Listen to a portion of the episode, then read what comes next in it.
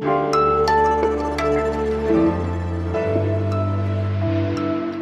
Über die Lage in der Ukraine berät die EU bei einem Sondergipfel. Ob es da Einigung beim Thema Ölembargo gibt, will ich von meinem Kollegen vor Ort wissen. Außerdem beschäftigen wir uns in der Morgenfolge von Was jetzt mit der Rolle der Türkei.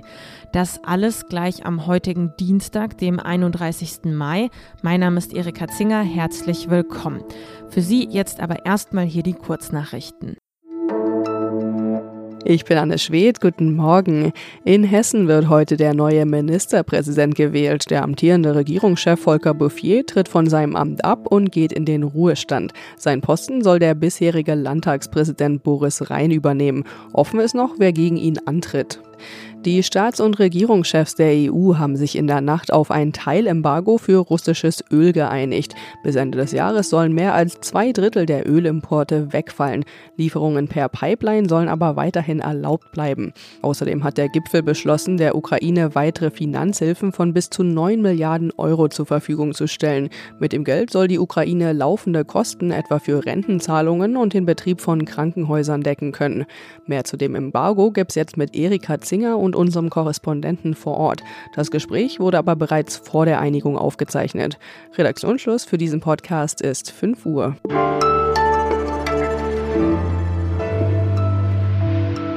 Die EU-Mitgliedsländer konnten sich beim Ölembargo gegen Russland seit Wochen nicht einigen. Besonders Ungarn, aber auch andere Länder wie Griechenland, Zypern und Malta stellten sich zuletzt quer und drängten auf Ausnahmen. Per Video zugeschaltet richtete der ukrainische Präsident Zelensky bereits beim vergangenen Gipfel Ende März seine Kritik deutlich an Viktor Orban.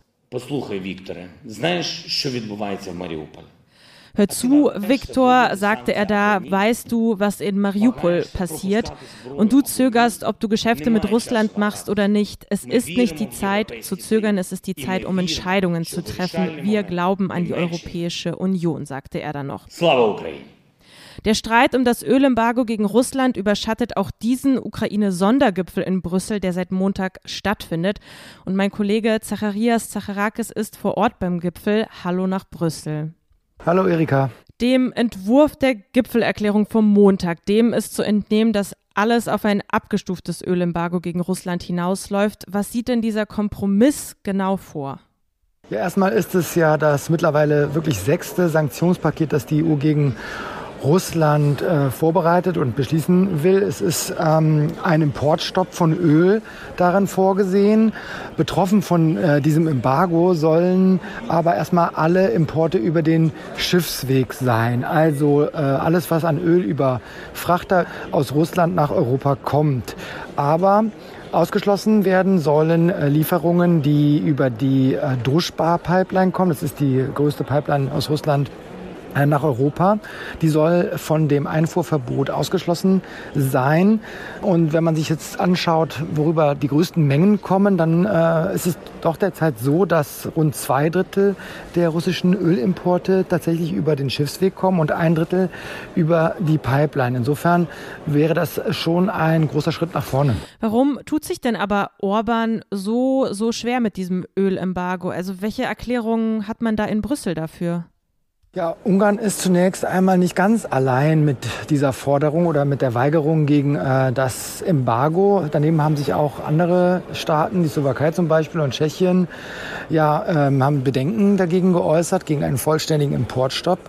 Und sie alle verweisen auf ihre hohe Abhängigkeit vom äh, russischen Öl. Also der ungarische Premier Orban hat gesagt, ähm, es müssen zuerst Lösungen her, wie man ähm, dann weiter vorgeht, wenn kein russisches Öl mehr über die Pipeline kommt, weil ähm, das Land ja über keinen eigenen Hafen verfügt. Es ist auf die Leitung angewiesen. Ähm, insofern ist offen, wie dann diese Länder versorgt werden können.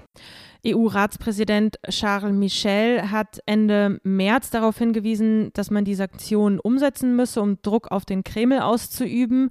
Jetzt, fast zwei Monate später, will Bundeswirtschaftsminister Robert Habeck einen langsamen Verlust der europäischen Einigkeit ausmachen. Er hat gesagt, es fängt schon wieder an zu bröseln und zu bröckeln. Kann man sagen, dass Europa mittlerweile zerrissen ist? Ja, ich würde es nicht ganz so drastisch ausdrücken. Also im Moment ist es eher so, dass äh, die einzelnen Staaten ja an ihren eigenen Zwängen festhängen. Dazu zählt ja auch Deutschland, das abhängiger ist als andere Staaten von Erdgas. Italien und Österreich sind ebenso abhängig davon. Das heißt, sie verhindern, dass es ein Gasembargo geben kann, und zwar ein, ein möglichst baldiges. Umgekehrt sind andere Staaten viel abhängiger von Öl. Insofern schaut im Moment jeder erstmal auf seine eigenen Nöte und Zwänge und das führt dazu, dass es doch nicht so schnell vorwärts geht in Europa mit ähm, einem Energieembargo, was natürlich alle Energieträger betreffen würde. Danke dir und Grüße nach Brüssel. Danke, Erika.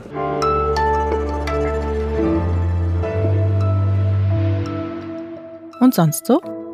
Free Her Face. Das fordern afghanische Journalisten seit einigen Tagen und ich sage bewusst Journalisten, denn es geht hier um Männer.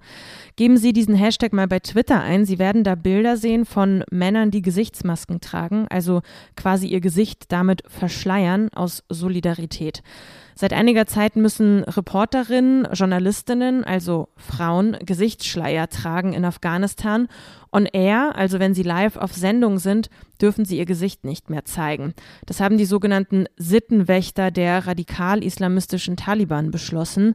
Die Frauen können entlassen werden, wenn sie sich nicht daran halten. Seit der Rückkehr der Taliban verlieren Frauen Stück für Stück ihre Rechte, werden unter Druck gesetzt. Ich habe da vor kurzem einen Tweet einer afghanischen Journalistin gesehen. Die ganze Welt schaue dabei zu, was den Frauen, was ganz Afghanistan angetan werde, schrieb sie. Und ich glaube, mit ihrer Kritik liegt sie sicher richtig.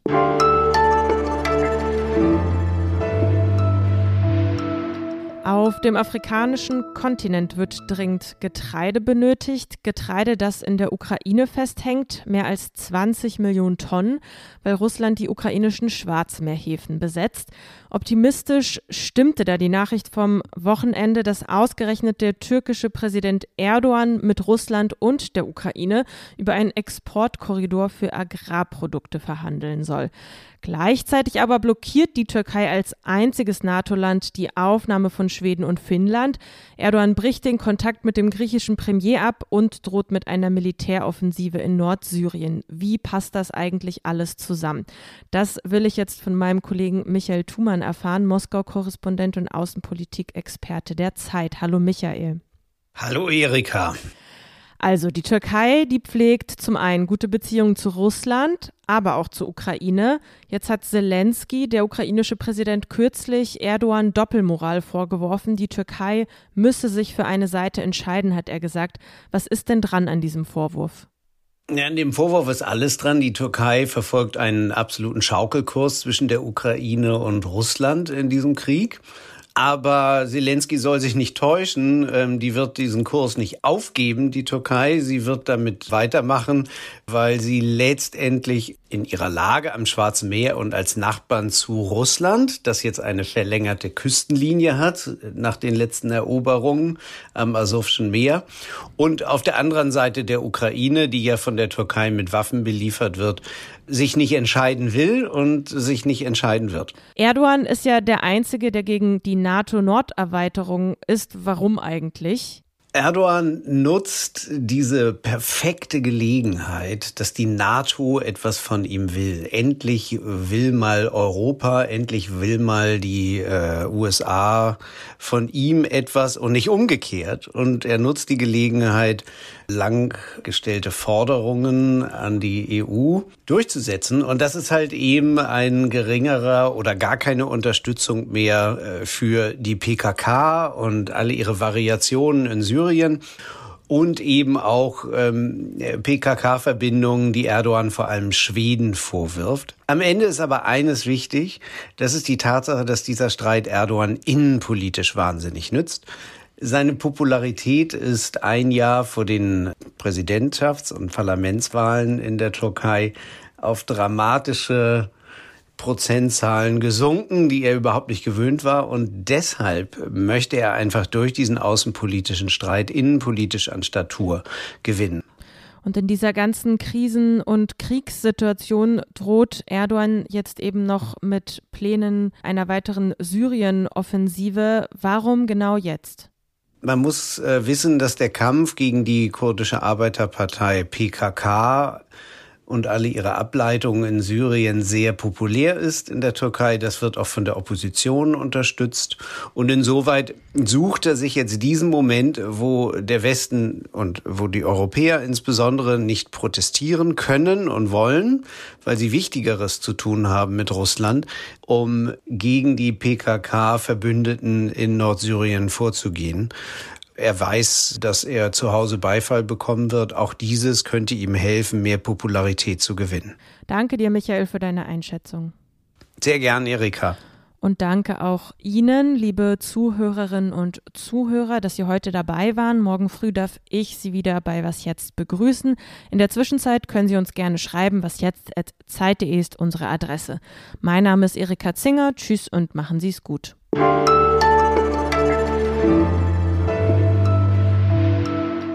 Viele Stunden braucht man mittlerweile von Deutschland, um nach Russland zu kommen?